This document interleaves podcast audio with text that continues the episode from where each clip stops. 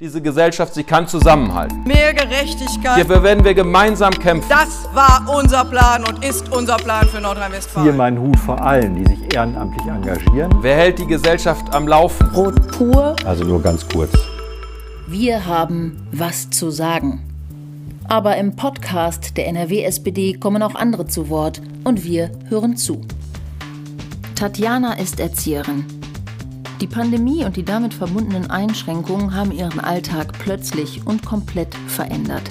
Mit viel Ideenreichtum hat ihre Einrichtung die erste Welle überwunden. Die Erinnerung an die letzten Monate ist aber noch sehr lebendig. Und die Sorgen bleiben. Was ist nach den Sommerferien? Tatjana, was hast du zu sagen? Ich bin jetzt seit vier Jahren ausgelernte Erzieherin. Ich habe mein Anerkennungsjahr hier in Köln gemacht. Ich komme eigentlich aus dem Sauerland, bin extra nach Köln gezogen, um mein Anerkennungsjahr zu machen. Und äh, bin dann auch in der Kita geblieben. Also ich bin jetzt seit fünf Jahren in der gleichen Kita. Ähm, das ist eine Betriebskita. Und ähm, das ist ein recht großer Träger, der reine Betriebsplätze anbietet. Also die sind dann halt in einer Kita und bieten halt für die ganzen anderen Firmen Plätze ein, die sich dann quasi einkaufen können und dann sagen können, okay, die Firma bietet zehn Plätze da, genau. Und das ist halt quasi der ganze Träger. Damit umfasst er sich halt. Also seid ihr auch recht groß. Wie viele Kinder habt ihr? Genau, also wir haben fünf Gruppen und wir haben 72 Kinder. Okay. Ja. Und habt ihr auch schon die ganz Kleinen oder ab wann geht das los? Genau, wir haben drei Krippengruppen und wir nehmen Kinder ab vier Monate an. Und dann haben wir zwei altersgemischte Gruppen und da sind die Kinder von zwei bis sechs. Okay. Ja, stelle ich mir so auch schon nicht unstressig vor. Aber zudem gab es ja dann im März ähm, wahrscheinlich auch für euch relativ überraschend so eine Wende. Ich glaube, es war der 13. März, äh, ein Freitag. Da verabschiedete ich mich im Kindergarten noch von meinen Erziehern mit, naja, mal gucken, wenn wir uns dann wiedersehen und dachten, Ja, ja, es würde so zwei Wochen ähm, dauern. Das war, glaube ich, noch das Gespräch. Genau. Andere Bundesländer hatten irgendwie kurz vorher angekündigt, zwei Wochen zu schließen. Und wenige Stunden später hieß es dann fünf Wochen zu. Ähm, ich denke Ja. mal, ihr habt wie viele andere auch davon wahrscheinlich erstmal aus den Medien erfahren oder wie ist das an euch herangetragen worden? Genau, genau. Ich war zu dem Zeitpunkt tatsächlich noch im Urlaub. Ich war in Ägypten und äh, habe dann äh, die ganzen WhatsApp-Nachrichten, natürlich auch die Medien verfolgt und dachte so, oh, oh, wie sieht das aus? Wahrscheinlich können wir nicht am Montag in die Kita. Ja, und dann war das natürlich so ein Hin und Her und die Leitungen waren am Wochenende natürlich am Arbeiten. Die mussten ran und wir wurden dann halt immer wieder über WhatsApp-Updates irgendwie auf dem Laufenden gehalten. Und äh, ja, dann war es halt erstmal, okay, kommt in die Kita am Montag, wir treffen uns ohne Kinder, erstmal ist alles zu, wir nehmen erstmal gar keine an, wir treffen uns zur Lagebesprechung. Genau, und dann saßen wir da halt drei, vier Stunden und haben halt quasi Lagebesprechung gemacht, wie das jetzt aussieht mit der Notbetreuung, wie wir das handeln. Und wie habt ihr das dann gelöst? Ja, also wir haben das dann halt so gelöst, dass äh, vorrangig halt erstmal die Leute kommen. Also wir sind teils, teils Betriebskita und haben 20 Prozent öffentliche Plätze. Und dann haben wir halt von den öffentlichen geguckt, okay, wir haben Ärzte dabei, Krankenpfleger dabei. Die gehörten natürlich von Anfang an zu den Top-Personen, die halt einen Platz gekriegt haben. Und die haben wir dann auch aufgenommen. Das heißt, wir haben am Anfang mit ein bis zwei Kinder gestartet für drei Wochen lang. Und äh, ja, das war dann halt für uns erstmal von 100 auf 0 ab in die Kurzarbeit, ins Homeoffice. Ja. ja, ja. Und was macht man denn als Erzieherin im Homeoffice? Genau, also wir haben das Glück, dass wir vom Träger ausgestattet wurden mit iPads. Alle vorher schon. Also es lief vorher schon sehr viel digital ab und wir waren gerade in der Umstellung. Das heißt, äh, wir haben dann direkt irgendwie virtuelle Morgenkreise angeboten. Wir haben Elterngespräche angeboten. Wir haben quasi alles abgearbeitet, was in der Zeit halt in der Kita liegen bleibt. Beobachtungsbögen, alles Mögliche haben wir dann abgearbeitet in der Zeit. Okay. Gab es da vom Ministerium oder von der Landesregierung Vorgaben für euch oder habt ihr da ähm, relativ frei für euch überlegt, wie, wie gestalten wir das jetzt? Gab es da irgendwelche Hinreichungen so, dann macht halt so viel wie möglich digital oder wie seid ihr dazu gekommen? Genau, genau. Also es wurde dann halt vom Träger wurde sich geeinigt, dass man sagt, okay, ihr müsst was anbieten. Ob die Eltern das wahrnehmen, liegt in der Hand der Eltern. Da kann man sie nicht zu zwingen. Aber bitte bietet was an, macht die Elterngespräche, macht die Morgenkreise, bitte regelmäßig. Genau. Und darüber hinaus waren dann quasi keine Grenzen gesetzt. Wer dann Bock hatte, noch ein Video mit der Gitarre aufzunehmen, der konnte ein Video mit der Gitarre aufnehmen. Ja. Okay, also, also da wurde sehr viel angeboten. Ihr wart da eher die Kreativen und Aktiven. Ne? Äh, es ist Genau. natürlich aber auch ein Luxus, wenn man das sich ähm, ja, leisten kann, in Anführungszeichen, weil ihr digital etc. ausgestattet Ja. wart. Vielleicht auch befähigt. Auch das ist ja ähm, die Altersstruktur bei Erzieherinnen und Erziehern ist ja auch nicht äh, immer digital native und ähm, Genau. ja, die laufen jetzt nicht alle mit iPads rum. Ähm, Ja, das ist sicherlich auch ähm, so ein Finanzierungsproblem generell. Ne? Na Ähm, klar. Wie ist es denn dann weitergelaufen? Es gab ja dann immer etappenweise Verlängerungen dieser äh, Schließung. Wie habt ihr davon erfahren oder wie war da so der Informationsfluss? Ähm, Stelle ich mir so ein bisschen frustrierend alles vor, so häppchenweise. Ja, ja, ja, war es total. Also das Schnellste war eigentlich eher aus den Medien, weil die haben sofort irgendwas rausgegeben, bevor überhaupt unser Träger was wusste. Also äh, das war dann schon, ah, okay, das heißt jetzt, ja gut, dann können wir mal abwarten. Eine Stunde später kam dann die offizielle Meldung vom Träger, ah ja, wir machen das jetzt auch. Äh, das war halt echt immer schwierig. Das war halt so ein Hin und Her, man wurde immer hingehalten und man hat dann immer auf die Nachrichten gehört, was kommt jetzt, was ist jetzt, wie fangen wir am Montag an, schon wieder irgendwas anderes die meisten Sachen wurden ja auch irgendwie am Wochenende geregelt und dann hieß es Montag Go. Die Eltern mussten informiert werden. Alles war, das ist halt schon schwierig gewesen. Mhm. Ja, ja. Und äh, du hast auch schon gesagt, ihr hattet ja auch eine Notbetreuung dann mit drei, vier Kindern. Ja. Ähm, da ist ja der Arbeitsalltag auch ein komplett anderer. Ähm, wie ist das so in der Praxis gewesen? Ja, also natürlich, das war, war komplett anders. Wir hatten dann nur eine Gruppe auf und äh, wirklich meistens war das eine eins zu eins Betreuung mit den Kindern. Äh, wir haben dann so ein bisschen im Schichtdienst gearbeitet und äh, halt zugesehen, dass wir halt nicht alle aufeinandertreffen. Die anderen Erzieher mussten ja alle zu Hause bleiben, dass wir uns einfach nicht mischen, dass die Hygienestandards eingehalten werden. Das war halt äh, ja echt schwierig. Vor allem hatte man ja noch nicht wirklich eine Handreichung gehabt. Es wurde ja, war ja noch gar nichts fertig. Es wurde ja, Mhm. okay, wir müssen jetzt in die Notbetreuung. Wie handhaben wir das? Zu den Masken auch nichts. Also wir hatten nichts. Wir haben einfach gestartet mit zwei Kindern und keiner wusste so richtig, was wir jetzt machen müssen. Ja. Okay. Also das ist ja schon mal ein gutes Stichwort, ne? Hygienekonzept, die sind dann irgendwann in Ja. der Theorie bei euch aufgelaufen, wie sich das aber irgendwie praktisch hat regeln lassen. Ähm, ist eine andere Geschichte. Ne? Ähm, ich habe da auch mal Genau. direkt einen O-Ton von ähm, Dennis Melzer, familienpolitischer Sprecher der SPD-Landesfraktion.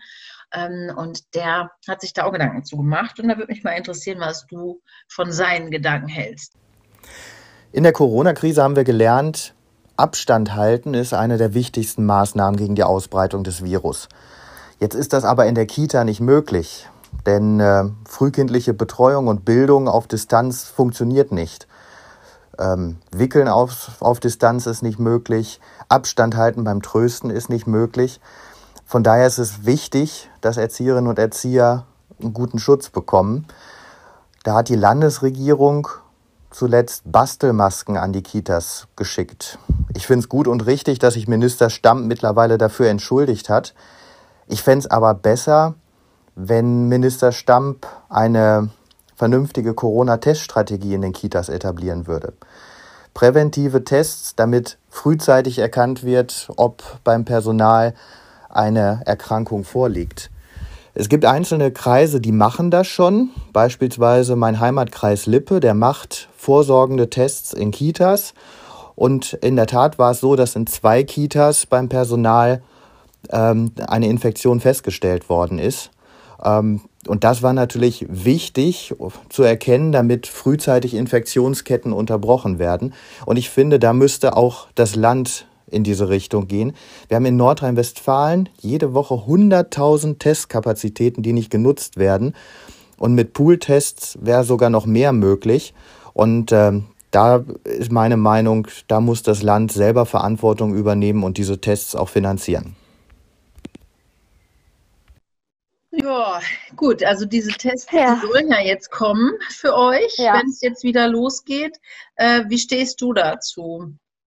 Ja, also wie gesagt, ich bin gespannt, wann es kommt. Da wir ja nicht die Stadt Köln sind, sondern quasi ein privater Träger, wird das bei uns wahrscheinlich noch dauern, weil erstmal läuft die Stadt an. Ähm, von daher bin ich gespannt. Also ich fände es gut, wenn es kommt, weil wir können uns nicht schützen. Es ist auch so dieses Hin und Her mit denen, das Kind hat Schnupfen, das muss nach Hause. Das Kind hat das und das, schicken wir es nach Hause, schicken wir es nicht nach Hause. Äh, das ist ja noch ein Riesenfragezeichen, immer wieder. Und äh, schützen können wir uns nicht. Wenn es einmal in der Kita ist, ist es in der Kita. Und äh, die Frage ist, wann kriegen wir das raus? Wann würden wir das merken? Hm. Ja. ja. wenn ihr jetzt wisst, ihr habt einen positiven Test, heißt, äh, heißt es ja auch im Grunde nur, dass sofort der, ähm, der Schuppen zu ist, sage ich mal. Ja. Ne? ja, wie ist das denn überhaupt? Also es wird sich aber bei uns in der Kita war es so, es hat sich einfach eine Menge geändert. Es gab erstmal eine ganze Zeit lang kein Mittagessen mehr. Es gibt diese ganzen Kuschel- und Schnuffelecken nicht mehr. Die Kinder dürfen ihre Stofftiere nicht mitbringen. Ähm, es findet eigentlich hauptsächlich eine Betreuung draußen statt, soweit es geht. Da dürfen aber auch die unterschiedlichen Gruppen nicht zusammen. Natürlich dürfen die Eltern nicht ihre Kinder drinnen abgeben oder überhaupt die Kindergärten betreten. Könnt ihr unter diesen Umständen überhaupt noch euren Betreuungsalltag normal durchziehen oder ist es provokativ gesagt jetzt eher so, dass ihr die Kinder verwahrt? Oder habt ihr überhaupt noch eine Möglichkeit, euer pädagogisches Konzept anzuwenden? Ja, es ist auf jeden Fall total schwierig, gerade auch mit dem Raus ausgehen. Bei uns ist es tatsächlich so, wir haben zwar ein großes Außengelände, aber es lässt sich nicht unterteilen. Das heißt, wir teilen uns eine Seite, ich arbeite in der Krippengruppe, teilen wir uns mit den Krippen, das sind drei. Das heißt, jeder darf eine halbe Stunde am Tag raus. Das ist nicht viel und gerade bei der Wärme nicht. Ja, also da fängt es schon an, dass es wirklich schwierig ist. Dadurch, dass die Eltern natürlich auch durch das Gartentor rein und rauskommen, können wir nachmittags nicht raus, weil das Gartentor aufsteht. Da es halt für drei Gruppen genutzt wird, würde einer immer nur am Tor stehen, die Eltern rein und wieder abschließen. Was auch nicht möglich ist, weil er dann ja auch wieder zu nah Kontakt mit den Eltern hat und sich dann nachher noch Stau bildet. Also es ist alles super, super schwierig. Und äh, ja, so halten wir uns halt meistens in der Gruppe auf. Wir haben noch Glück, dass wir so einen Indoor-Bereich haben, den wir ein Stück absperren können. Das heißt, meine Gruppe hat noch Glück, dass sie noch so ein bisschen Bobbycar fahren kann im Flur. Aber natürlich, die Kinder stehen schon an der Tür und sagen, wir wollen raus, gucken schon selber und sagen, oh, die andere Gruppe ist raus, wir dürfen jetzt nicht raus. Also es ist ein totales Eingrenzen der Kinder und äh, ja, das ist schon schwierig. Mhm. Haben denn Eltern Verständnis dafür oder ist da auch das ein oder andere Problem mal aufgetreten? Also eine Betriebskindergarten heißt ja auch, die müssen arbeiten. Ähm, habt ihr auch ein reduziertes äh, Betreuungsstundenkontingent, so wie es bei vielen äh, Trägern oder Kindergärten so ist? Wie ist da der Konflikt mit den Eltern? Haben die immer vollstes Verständnis oder müsst ihr die da auch so ein bisschen einordnen? Nee, also die haben tatsächlich äh, schon gut Verständnis. Klar muss man sie immer noch mal ein bisschen daran erinnern, jetzt keine Rudelbildung, weil die bleiben dann bei uns natürlich stehen und wir sollen ja nicht lange uns unterhalten oder stellen sich direkt vor die Kita und bilden da dann mit zehn Leuten äh, ein Team, wo man denkt, super, das war jetzt nicht geplant. Ähm, ja, aber ansonsten haben wir jetzt gerade bis 4 Uhr Betreuung. Eigentlich haben wir bis 18 Uhr auf. Wir haben sogar noch fünf Stunden mehr gekriegt, als eigentlich jetzt vom Land angesagt. Wir dürfen schon fünf Stunden länger aufhaben. Ja, und bis jetzt klappt es bei den Eltern ganz gut. Klar mhm. wird es oft eng und dann wirklich kommen die um 4 Uhr reingerannt auf die letzte Minute, aber äh, doch, eigentlich, eigentlich klappt es ganz gut. Mhm. Bringen überhaupt alle Eltern ihre Kinder oder gibt es da auch viele, die jetzt besorgt sind und Angst haben und das dann aussetzen? Äh, nee, tatsächlich sind äh, fast alle Kinder in der Kita da. Es sind so ein bis zwei Familien, die sagen, okay, wir bringen nicht. Aber auch am ersten Tag, nachdem wir wieder geöffnet hatten, äh, standen eigentlich so gut wie alle Eltern direkt auf der Matte. Okay, und die Kinder ja. waren ausgehungert oder? Äh, teils, teils, ja. Also ich hätte es auch nicht erwartet, gerade bei den Kleinen. Äh, die haben mich lange nicht gesehen, nur virtuell was ja trotzdem schwierig war. Man hat gemerkt, okay, sie erkennen mich, aber sie sind zum Teil unter zwei Jahre, äh, was dann natürlich schwierig war. Aber die kamen super an, die haben sich sehr gefreut, wieder in der Kita zu sein. Äh, es gab kaum Neueingewöhnungen, also eigentlich hatte es direkt wieder, direkt wieder geklappt. Okay, ja. das ist ja sehr erfreulich.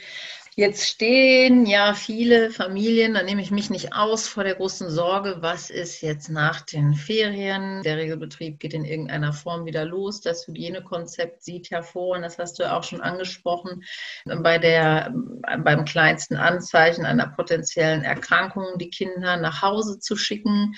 Habt ihr da Spielräume? Genau, genau, das ist, das ist der Punkt. Also wir haben jetzt intern quasi dann so eine Regelung gefunden haben, gesagt, okay, wir beobachten das Kind, wir sprechen auch mit den Eltern und sagen, okay, wisst ihr, da ist wirklich eine Erkältung, die Eltern fühlen sich auch nicht gut. Gut, heißt, ist ein Zeichen, Kind bleibt auch zu Hause.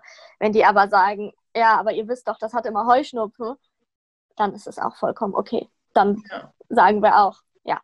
Erhofft ja. ihr euch da, dass es ähm, in irgendeiner Form eine Auflockerung dieser Hygienevorstellung oder dieses Maßnahmenkatalogs gibt oder ist das für euch auch eine Absicherung? Fühlt ihr euch damit besser?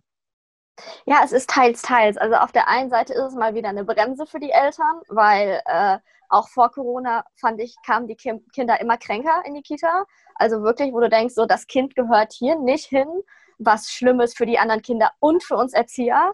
Also ich war in dem letzten Jahr so häufig krank, das ist schon nicht mehr schön, äh, wo man denkt, okay, auf der einen Seite schafft es jetzt mehr Bewusstsein, aber auf der einen Seite kann ich verstehen, dass wenn ein Kind bei jedem Stopfen nach Hause gehen muss, dann mache ich mir auch Sorgen um die neuen Eingewöhnungen im August, weil die Kinder werden direkt krank. Und dann gewöhnen wir das ganze Jahr ein und kriegen nie eine Routine rein, weil die Kinder immer wieder eine Woche zu Hause bleiben müssen, weil sie mal einen Schnupfen haben.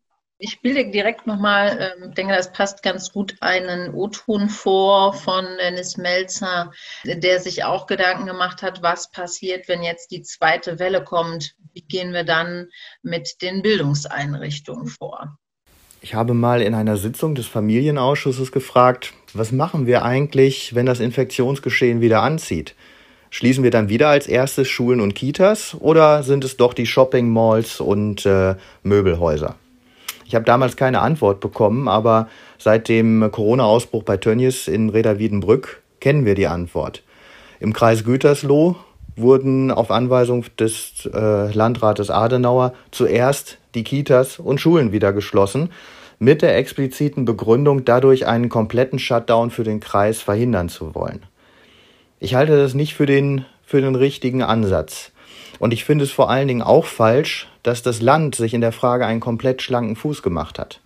Denn der Shutdown ist nicht verhindert worden. Das Land hat eine Corona-Schutzverordnung erlassen für alle Lebensbereiche, aber nicht für das Thema Schulen und Kitas. Das wurde allein der Entscheidung vor Ort in den Kreisen Gütersloh und Warendorf überlassen. Und das hat dazu geführt, dass Kitas auch dort geschlossen waren, wo es keine Verbindungen ähm, zum Tönnies-Konzern gegeben hat und in Ortschaften, wo es ähm, keine oder nur sehr wenige äh, Corona-Infizierte gegeben hat. Ich glaube schon, dass es da von Landesseite äh, konkrete Vorgaben geben muss. Man kann das nicht jedem äh, Landrat selber überlassen, ähm, wie er die Situation da äh, einschätzt. Äh, da muss auch das Land Vorgaben machen und vor allen Dingen muss man deutlich differenzierter äh, vorgehen, damit nicht am Ende bei jeder neu entstehenden Situation Kinder und Familien wieder die Leidtragenden sind. Ja, Kinder und Familien, aber natürlich auch Erzieherinnen, Erzieher, Träger die Einrichtungen. Habt ihr das Gefühl, ich meine, ihr seid jetzt keine Virologen, aber dass wirklich von den Kindern und eurem Alltag und der Betreuungssituation die größte Gefahr ausgeht? Denn in Nordrhein-Westfalen hat man ja schnell den Eindruck bekommen können, dass man sich ähm, zuallererst darum sorgt, dass äh, Kinder und Jugendliche die größten Verteiler sind dieser Pandemie. Ja, also ich glaube es tatsächlich auch nicht, dass es die Kinder sind. Und äh, ja, finde es auch sehr schwierig, wenn dann direkt gesagt wird, die Schulen und Kitas sind zu, weil, wie gesagt, die Leidtragenden sind wirklich die Familien und Kinder und gerade auch die Kinder, die vielleicht aus schlechten Verhältnissen kommen. Und äh, da gäbe es andere Maßnahmen, aber nicht direkt zu sagen, okay, die Kitas und Schulen sind wieder auf unbestimmte Zeit dicht und keiner weiß, was los ist. Ja, hat euch da mal jemand gefragt, was ihr für Ideen hättet, den Betrieb aufrecht zu erhalten oder in irgendeiner Form anders zu gestalten? Habt ihr Mitspracherecht gehabt bei dieser ganzen Vorgehensweise? Nee, gar nicht. Also, ähm, wie gesagt, dadurch, dass es auch so ein Hin und Her war, waren die sich selber alle nicht einig. Zum Teil halt auch vom Träger innerhalb. Also wir haben viele verschiedene Standorte und selbst da gibt es immer noch irgendwelche Differenzen, wie irgendwas gehandhabt wird. Und äh, jeder handelt irgendwie halt eigen und nach seinem Ermessen. Und äh, nee, also gab es nicht. Aber was vielleicht aber auch gut ist, weil es hat ja so alle schon lange gedauert und die waren sich nicht einig. Und wenn jeder noch Mitspracherecht gehabt hätte, wäre das wahrscheinlich alles, äh, hätten wir wahrscheinlich auch immer noch geschlossen. Okay. Naja, ihr wollt ja jetzt wahrscheinlich auch nicht die Verantwortung übernehmen. Eben.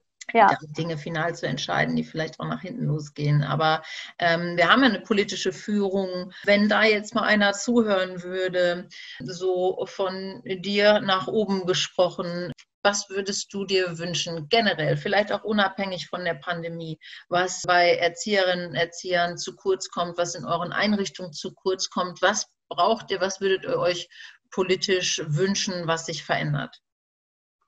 Ja, zum einen ist es halt wirklich das Ansehen von Erziehern, äh, das wirklich einfach ja mehr, mehr auch in den Fokus zu ziehen. Und äh, ja, es ist tatsächlich halt auch so ein bisschen diese ganze Krankheitssache. Wie ich gesagt, letztes Jahr war ich so unglaublich krank äh, durch den ganzen Stress, der kommt durch die ganzen kranken Kinder. Man ist immer noch nicht irgendwie abgehärtet durch alles Mögliche. Und äh, ja, dass es da halt auch irgendwie eine Regelung gibt, die Eltern zu entlassen. Die Eltern können einfach nicht anders, die müssen die Kinder bringen, die leben in einer Großstadt, die haben keine Oma und Opa hier, denen wird das Gehalt einbezogen, wenn sie mal wieder Kind krank machen oder Urlaub nehmen oder äh, alleine, dass da so ein bisschen die Balance gefunden wird, dass es alles so ein bisschen wertgeschätzt wird. Ja, ansonsten kann ich nur hoffen, dass sich tatsächlich was tut und vielleicht hat unser Gespräch auch ein bisschen dazu beigetragen.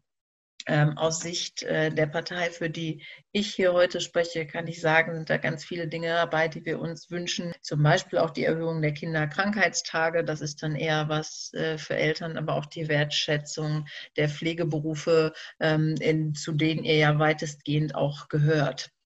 Ja, ja. Also das kann ich euch wünschen und hoffen. Und ähm, ansonsten wünsche ich mir für dich und deine Kolleginnen und Kollegen, dass es keine zweite Welle gibt, für eure Kinder natürlich auch, dass ihr gesund bleibt, gut durch den Winter kommt.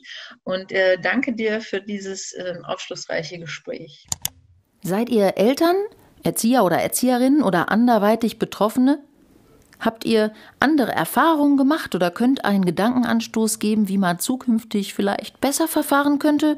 Oder kennt ihr jemanden, der auch mal zu Wort kommen sollte? Lasst es uns gerne wissen.